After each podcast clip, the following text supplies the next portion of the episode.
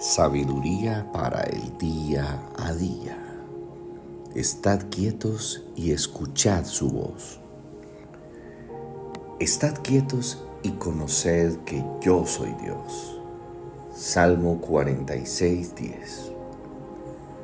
Todos los problemas del ser humano derivan de no ser capaces de pasar tiempo a solas y en quietud delante de Dios para escucharlo esta declaración en su palabra es muy importante, no es exagerada.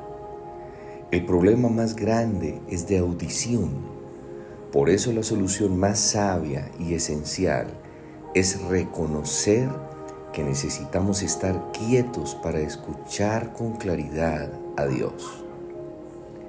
Hacer silencio en un lugar ruidoso es imposible Tampoco funciona gritar por encima del ruido de una multitud para pedir silencio. Dios emplea el método de la quietud para hablarnos y calmarnos. Él nos pide guardar silencio. El ruido hace difícil oír la apacible voz de Dios e impide el crecimiento espiritual. Cuando hay mucho ruido en nuestra vida, perdemos el sentido del ser y corremos el riesgo de convertirnos en hechos humanos más que en seres humanos. Una vida muy ajetreada pierde el equilibrio, lo cual es función del oído interno porque está llena de ruido. Cuando nuestro itinerario está demasiado ocupado, nos empezamos a olvidar de que Dios es Dios y nos distraemos con muy poco. El ruido hace que nos olvidemos de Dios y que vivamos afanados. La solución entonces es la quietud para escuchar la apacible voz de Dios.